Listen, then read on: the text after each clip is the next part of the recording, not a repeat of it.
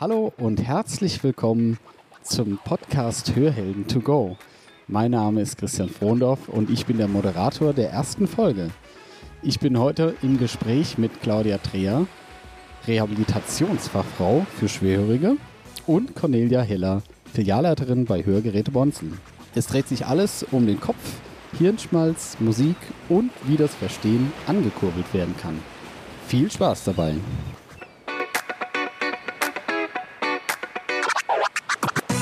Schnapp dir das Leben bei den Ohren. Hier ist eine neue Folge von Hörhelden to go, dem Podcast von Hörgeräte Bonse.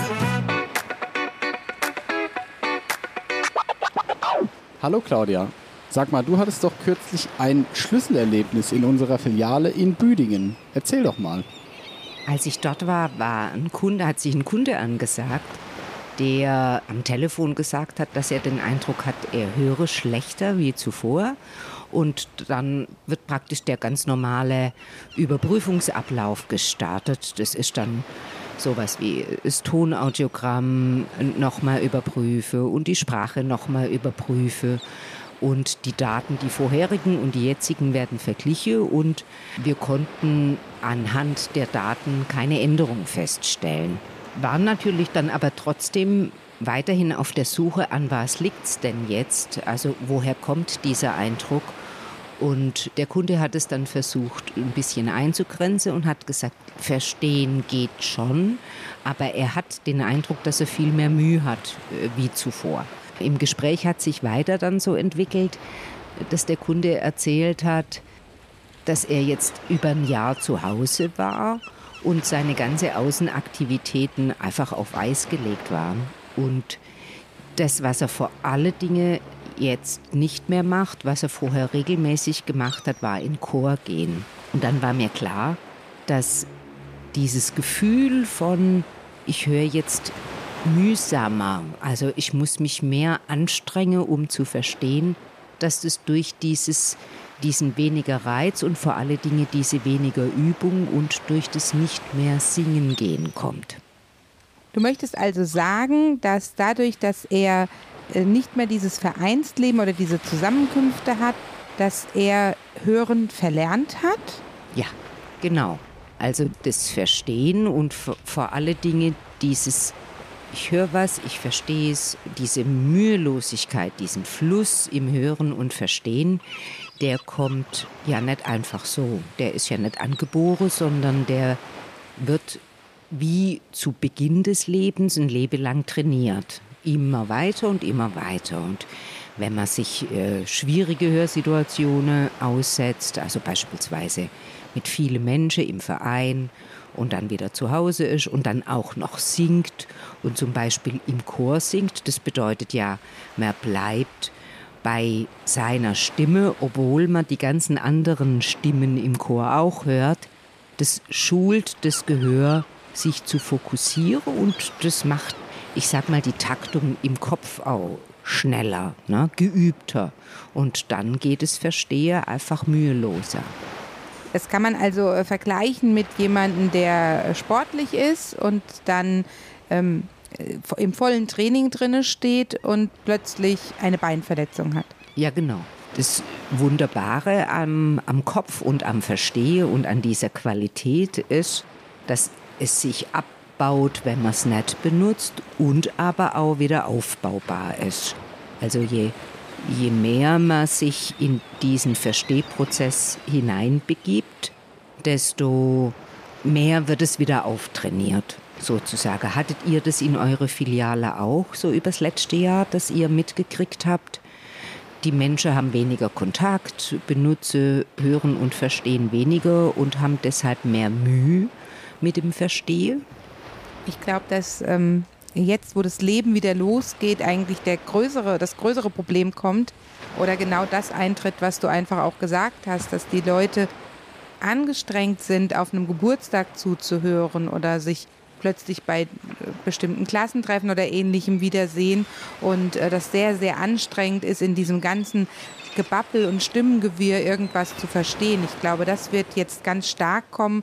Aber das ist ja genau der Effekt, den du beschreibst. Aber was kann ich denn meinen Kunden sagen, dass sie da tun können? Zuerst mal, gerade wenn man in so einer Anstrengung ist, ist es wichtig, das wahrzunehmen.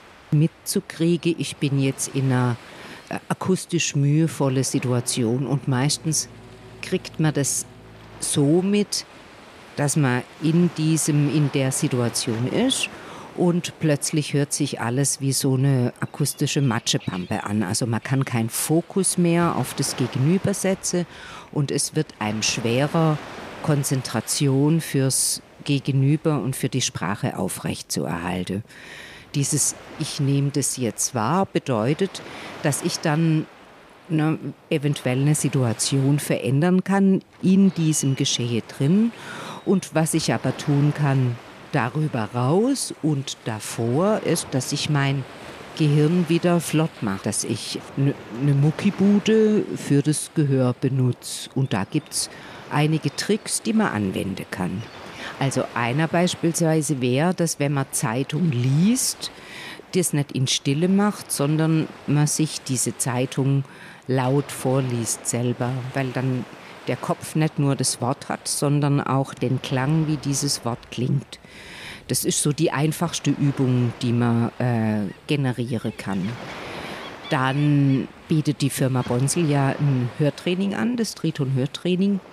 Das ist wunderbar, um wieder so ein bisschen mehr Schwung in das Verstehen zu bringen. Was man noch gut machen kann, ist Podcast hören. Und beispielsweise jetzt äh, bei unserem Podcast wird ja jede Folge mit Störgeräusch aufgenommen, so dass es eben zwei Vari Varianten gibt. Die eine Variante in leicht, ohne Hintergrundgeräusch und die Variante mit Geräusch. Und man kann sich dann überlegen, fordere ich mich heute ein bisschen raushörend, nehme ich also die Störgeräusch-Variante und bleibe aber mit, meinem, mit meiner Aufmerksamkeit so lang wie es geht bei der Sprache oder nehme ich halt das Leichtere. Das wäre noch eine Möglichkeit. Was fällt mir noch ein? Laut singe hilft gut. Und ähm, eine, eine Kollegin aus der Altenpflege hat mir erzählt, Tanzen hilft total. Also dieses, also Tanzen, Paartanz und rhythmisch tanzen und laute Musik hören und sich drauf bewegen, fördert die kognitive Leistungsfähigkeit immens. Was hätte man denn noch? Hörbücher hören, also sich ein schönes Hörbuch aussuchen und da zuhören und es regelmäßig machen, fördert, fördert natürlich auch die Verarbeitung der auditiven Reize.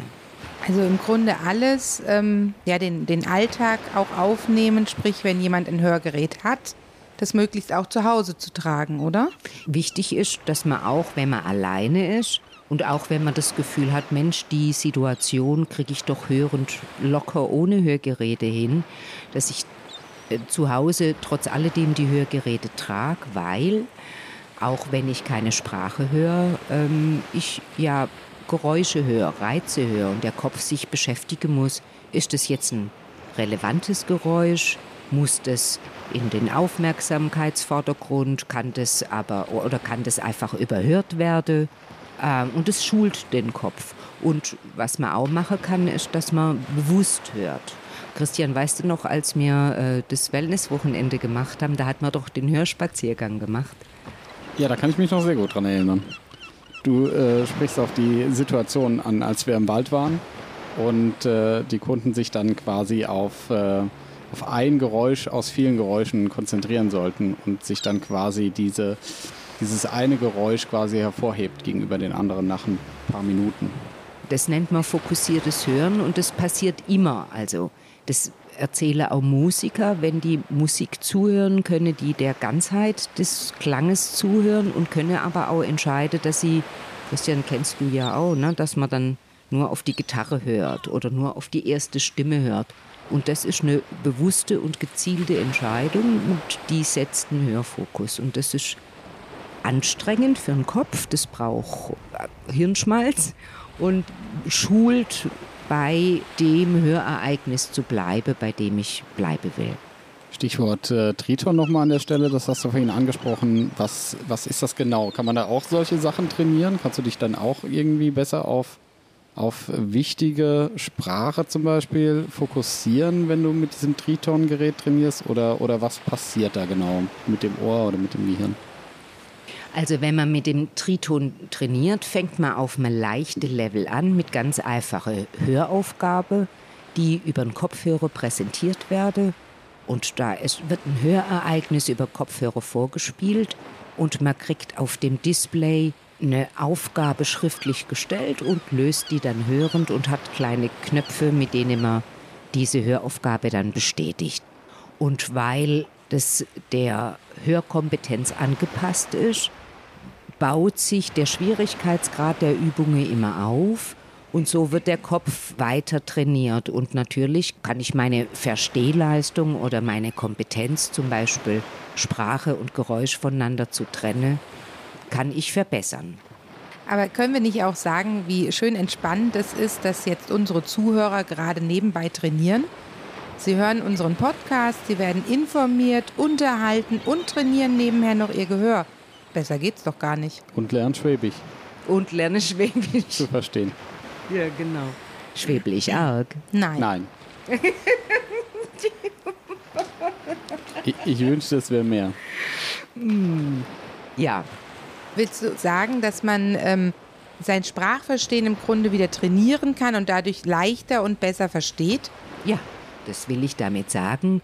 Hängt natürlich immer davon ab, wie der Hörverlust so gelagert ist, weil Hörverluste sind ja genauso individuell wie der Mensch, der sie hat und haben eben auch ganz individuelle Möglichkeiten und Grenzen. Aber meistens ist es so, dass Stand jetzt von dem, was jetzt an, an, an Verstehen und an Leichtigkeit des Verstehens äh, ähm, vorhanden ist, dass man das durch gezieltes äh, Üben und sich damit auseinandersetzen auf jeden Fall eine Änderung und eine Besserung erreichen kann. Und ist ja auch das Geniale am Kopf, dass er abbaut, wenn man was nicht benutzt und genauso gut wieder aufbaut, wenn man es dann benutzt. Also großartig eigentlich. Erzähl doch mal, Claudia, zu welchem Ergebnis kam denn dann am Ende dieses Gespräch mit dem Kunden in Büdingen? Ähm, konnte er da richtig was mitnehmen? Hast du ihm noch diese Tipps wahrscheinlich an die Hand gegeben und hast du da vielleicht im Nachhinein auch nochmal was von ihm gehört?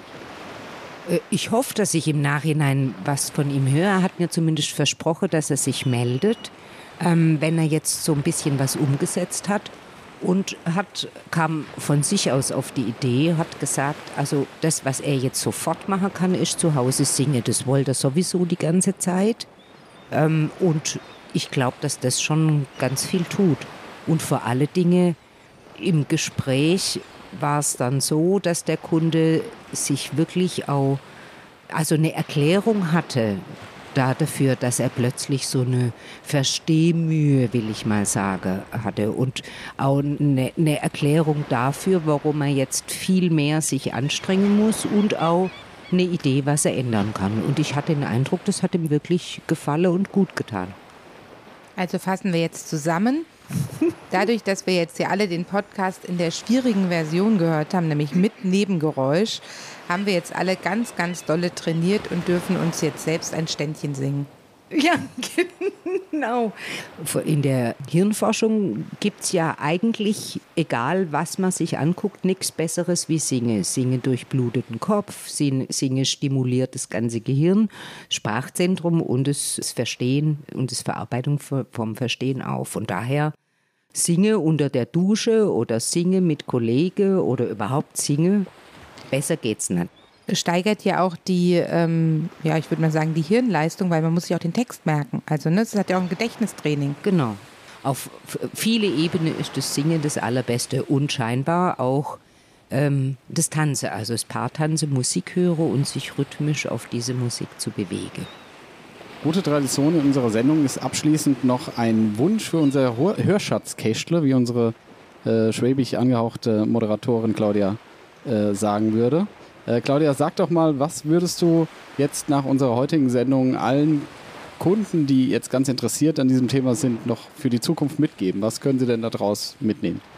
Was wollte ich ins Hörschatzkästle reinstellen? Also erstmal will ich das Hörschatzkästle so beschreiben. Ich habe gedacht, so ein Hörschatzkästle für mich ist wirklich ein Schatzkästle mit einer Sammlung von gute Ideen, gute Tipps, Tricks, äh, vielleicht auch tolle Projekte, die man gern weitergeben würde.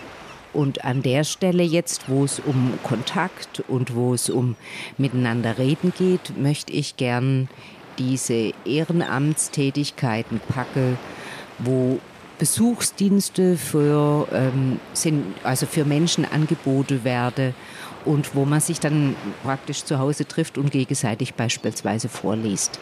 Das wäre fürs Verstehen auch wieder so eine schöne Art, äh, miteinander ins Gespräch zu kommen. Den Link hierzu finden Sie unter unserem Podcast. Sag mal, Conny, was würdest du ins Heuer-Schatzkästle packen? Ganz ehrlich? Ja. Ähm, ich würde heute in das Hörschatzkästle äh, einen Liedtext packen. Ein Liedtext. Einen Liedtext würde ich da reinpacken. Ja, weil dann ne, könnte jeder mal zu Hause gleich das aufmachen und einmal laut singen. Was würde ich gerne ins Hörschatzkästle mitnehmen? Und zwar, dass ich ganz, ganz viele neue Methoden kennengelernt habe, um meinen Kunden besseres Hören und besseres Verstehen trainieren lassen zu können. Herzlichen Dank an Claudia und Cornelia für die vielen Erkenntnisse und die unterhaltsame Zeit mit euch bei diesem sehr interessanten Podcast.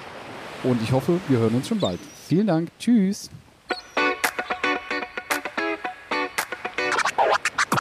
Das war Hörhelden to go, der Podcast von Hörgeräte Bonsel.